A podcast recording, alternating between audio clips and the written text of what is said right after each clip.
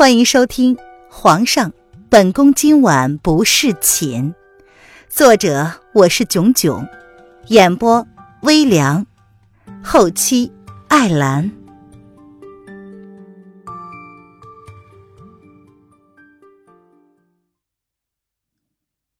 第二百一十五章：千年情结。影月从头到尾都守在外头，他陪着宣太后在一起。影月并非不能进去，身为太医，他绝对被允许参与主子和特使大人之间的谈话。但是影月顾虑到了宣太后，主子跟特使之间的谈话并不适合宣太后旁听。宁荣不一会儿也识相的退了出来，他恭恭敬敬的给宣太后行了个礼。然后在宣太后的指示之下，先回房休息了。小太子发病的这段时间，都是由宁荣不眠不休的照料着。宣太后见他两眼发青，不由得有些动容。宁荣拒绝了大将军，宁愿在宫中当一辈子的宫女，宁愿当小太子的奶娘，她也不愿意出宫。这是宣太后始料未及的。宁荣跟了他大半辈子，他以为好不容易能够得到属于他的幸福，宁荣应该不会犹豫的。宣太后让人送宁荣回房，宁荣没有拒绝，反而是有些担心的看了一眼内阁的情况，随即他便退了下去。突然剩下一脸若有所思的影月和宣太后，两个人都沉默着，宣太后的双手撑在椅背上。十指纤细白皙，面无表情。一旁宫女紧绷着身子，气氛十分的诡异。影月倒是显得淡定许多，透过纱幔，他可以隐约看见那位特使大人正在跟主子交流，而两个人的表情都十分的凝重。不知道风清晨说了什么，小主子身上的毒，该不会连……闻名天下的神医都束手无策吧？叶轩寒的眉头皱得几乎可以夹死一只蚊子，他俊逸的脸上满是凝重。你的意思是，你说的两颗帝王星，一个是朕的，另一个却是灵儿的。风清晨的表情淡淡的，看着皱着眉头的年轻帝王。他语速不快不慢，声音温和清润地说：“宣皇想必也清楚，小太子身上的余毒虽然侵体，但是脉象却是一直很稳定。那么为何会血管扩张？这比宣帝所预想的毒发时间要快了很多。清晨猜的没错吧？”他仿佛早就知道了叶轩寒即将会面对什么。如今两颗帝王星各据一方，分外明亮，在齐军班师回朝之后显得更加的明显。但越是如此，就只能说明一件问题，那就是两颗帝王星的最终走向，终会有一个会灭的。如今，整个离合大陆已经在眼前这个年轻帝王的手中，只除了一个地方。叶轩寒沉默了半晌，这才转过身子，他冷静的开口道：“那么依陈兄的意思，朕该怎么办呢？”这个，庆恕清晨无法给建议。只是宣帝应该明白，离合大陆被统一的那一日，就是其中一个帝王星将灭之时。风清晨闻言，只是摇了摇头。他走至窗户外头，看了看外头格外明亮的夜空，不像此时他们心中的摇摆不定。此刻，两颗帝王星都像是要将他们身上所有的能量都释放出来一般，格外的明亮。哼，怎么，上天要给朕开个玩笑吗？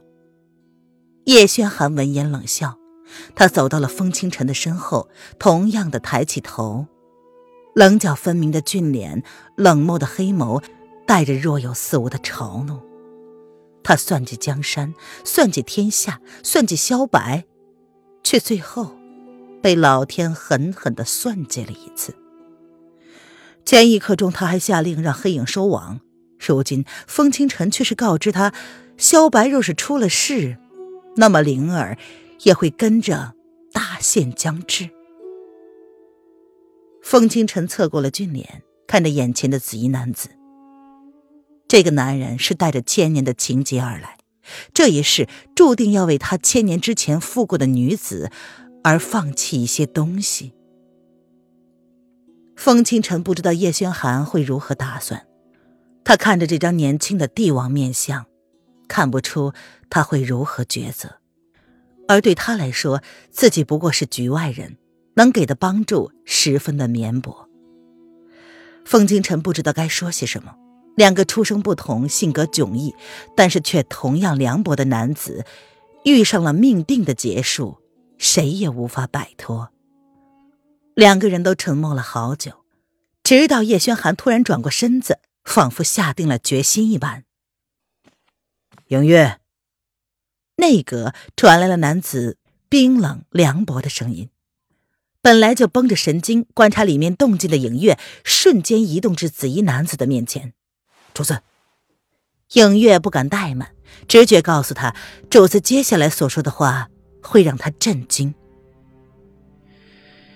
让黑影三日之后，将白城夷为平地。叶轩寒微微的勾唇，露出了一个清冷邪魅的笑容。而早已清醒，一直在偷听两个人谈话的林渊，看到这个笑容，心中隐隐淌过不安。林渊不知道为什么叶轩寒会点了他的睡穴，他却能这么快的清醒过来。他只是知道，他醒来的那会儿正好是风清晨进来之时，叶轩寒放下了床幔，正好给了他掩护。影月明白，影月领命，心中却不甚理解主子这么做的目的是为何。召集五品以上的朝中大臣，三日之后，朕要宣布。退位。叶轩寒的声音清晰而冷静，仿佛他说的只是一件再普通不过的正事一般。主子，您您这是？影月千思万想，纵然早就练出了一身大山崩于前而面不改色的心理准备，但依旧被叶轩寒扔出的深水炸弹而炸得支离破碎。叶轩寒勾唇冷哼。薄唇勾起了嘲弄的笑容。哼，没有人可以左右朕的命运。上天不是想让朕鱼和熊掌不能兼得吗？朕就偏偏要逆天而行。风清晨见影月依旧沉浸在震惊之中，他淡淡的开了口：“宣帝是想将帝位传给不满周岁的小太子。”他挑明了叶轩寒的意思。呃，特使大人，能麻烦你说明白一些吗？影月像是突然陷入了魔障之中，对于主子突然起来的决定，显然还来不及消化。主子退位，跟着萧白有什么必然的联系吗？啊，相信岳兄应该很清楚，小太子身上虽然自带毒性，但是经过这几个月的调养，他本不该这么快就发作的。或者是，他身上竟是从母体带出来的毒性，并没有严重到影响他的成长。只是相比于其他孩子而言，这个孩子的身子骨将会比一般人要弱一些。风清晨一针见血的指出了灵儿身上的事实，这引导影月去联想一些事。这，影月闻言微微的蹙眉，他也曾经这么猜想过。小太子身上的毒性不足以让他无法存活下来，出来就失血过多，他就像是个坚强活下来的早产儿。影月，你先出去一会儿，在外头候着。这时，林渊鬼魅一般的出现在三个人面前，脸上看不出半分的疲惫，他清冷的眸子带着一份自持。渊儿，你怎么醒了？叶轩寒显然没有发现林渊竟然会醒过来，他的俊脸上先是闪过不解，下一刻便本能的将林渊揽进了怀里。林渊身上的衣着单薄，但是这个女人却总是这么习惯的就穿着出来了。皇后别来无恙。被影月一直称为特使大人的风清晨见到凌渊，淡淡的颔首打招呼。凌渊先是从叶轩寒的怀里挣脱开来，亲自确认了一下他最爱的宝贝，至少目前还安然无恙的睡着之后，这才转过身子。七殿下，别来无恙。林渊也从未用真面目跟风清晨见过面，两个人同时在用彼此曾经的称呼对彼此客套的回应。可以说，林渊跟风清晨都是同一类人。待人寡淡无情，只对自己至亲至爱之人展现不一样的一面。再美，也只是皮相，只有心中装着的东西永远不变。影月见状，暗暗的叹了口气，他悄然的退了下去。这里已经没有他能够帮得上忙的地方了。主子的这次决定，简直让他的人生观再一次开了眼界。风清晨略带歉意的看着眼前的女子，他说：“很抱歉，不能为令郎做些什么。”这个女人跟紫衣男子之间的千年纠葛，注定要在这一世有个结果。虽然他不知道最后的结果会是如何，但是这个女子终究要面对她生命中最重要的两个男人，做出最艰难的抉择。千年之前。留不住那个孩子，那么这一世呢？七殿下用不着感到愧疚，灵儿身上的毒不是因为别人，是因为我。林渊勾唇苦涩一笑，见到叶轩寒一脸担心的样子，他心中一软，主动的走到叶轩寒的面前，将略微冰凉的手指轻轻的与他十指交错，紧紧相握。是他给自己的孩子留下的后遗症，导致灵儿现在这般痛苦的活着，不怨任何人，都是他自己。啊，两位还记得清晨曾经送给两位的龙凤血玉吗？凤清晨刚刚给小灵儿把脉的时候，看到了第三块血玉，他心中有些诧异，这个世上居然还有第三块血玉。那两块血玉被我弄丢了。林渊闻言看了叶轩寒一眼，他有些抱歉的说：“没丢，只是暂时放在别人的身上。”叶轩寒淡淡的补充，他将林渊朝自己怀里拉紧了一些。小野猫一直没有说那两块血玉的去向，他也没有开口问及。本来想等到黑影将东西拿回来的时候，给小野猫一个惊喜的。啊。当初将两块血玉送给在下的那位老者，曾经说过，这两块血玉是联系两位千年情结的重要纽带。虽然当时老者没有说得很清楚，但是清晨可以看出，这两块血玉对于两位来说，应该有着不同的意义。凤清晨没有直白的言明这两块血玉的重要性，血玉都是需要千年孕育养成的。而这两块血玉定然有它存在的却不为人知的秘密。两位或许应该早些将东西寻回来才是。血玉护体本可以百毒不侵、净化毒性。他当初之所以会将这两块玉佩当做是新婚大礼送给叶轩寒，就是因为血玉跟他身上的千年之谜有着特殊的意义。不同的意义。林渊闻言蹙紧了秀眉，心中不知为何隐隐有种不好的感觉。如果那两块血玉真的如同风清晨所说的那么重要，他却将叶轩寒的龙玉给弄碎了。渊儿，你怎么了？叶轩寒敏感的察觉到林渊的情绪变化，不由得关心。叶轩寒，其中的一块血玉被我弄坏了。林渊面无表情。说不上是什么情绪。嗯，在下能否知道令郎身上的这块血玉是出自谁人之手？风清晨听到血玉损坏，不由得轻轻皱眉。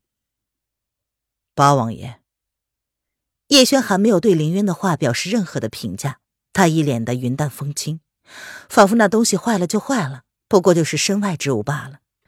风清晨轻轻的点了点头，表情恢复了平静。